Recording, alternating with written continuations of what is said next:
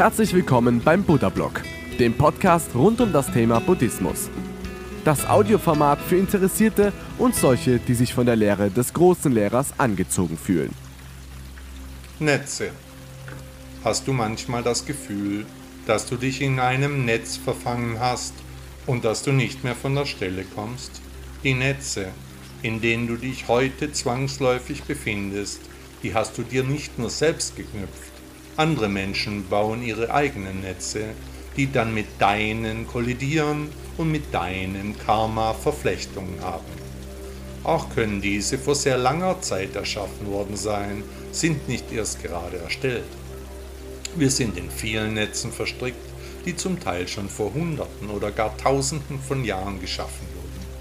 Als Beispiel ließe sich hier etwa die Bibel anführen, aber auch andere religiöse Werke, die in längst vergangenen Leben geschaffen wurden, aber bis heute Kraft und Einfluss auf die Menschen haben, im guten wie im schlechten Sinn. Wir sind das Produkt der Zeit und der menschlichen Entwicklungsgeschichte. Die Ereignisse unserer Vorfahren sind in uns und unserer DNA gespeichert. Alles Wissen findet sein Abbild in uns. Wie mit Spinnweben sind wir mit der Vergangenheit verbunden. Wer sich öffnet, der wird wahre Wunder erleben, alle Informationen erhalten, alles sehen, fühlen und hören. Netze können für uns Dinge fangen, wir können uns aber auch in ihnen verstricken, sie bringen uns zu Fall.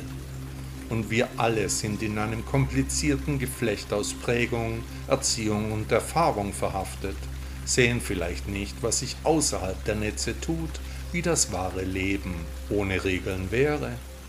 Nur wir selbst verheddern uns in diese Netze, denn diese sind nicht real, sie sind nur Objekte in unserem Gedankenpalast. Außerhalb können solche Netzwerke nicht existieren. Wir Menschen sind ihr Wirtstier.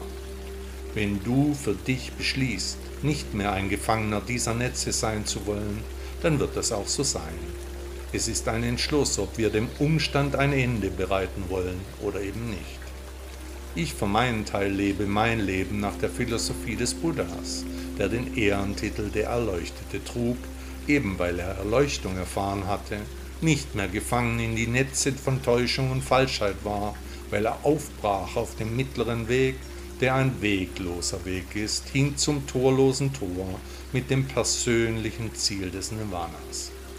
Buddhas Lehre zeigt, dass wir aus den Netzen ausbrechen müssen, um zu erfahren, wer wir wirklich sind, um die vergangenen und die zukünftigen Inkarnationen zu sehen und um gegebenenfalls aus dem ewigen Kreislauf der Wiedergeburten zu entkommen, da diese nur große Leiden bringen, die an Sinnlosigkeit nicht zu überbieten sind.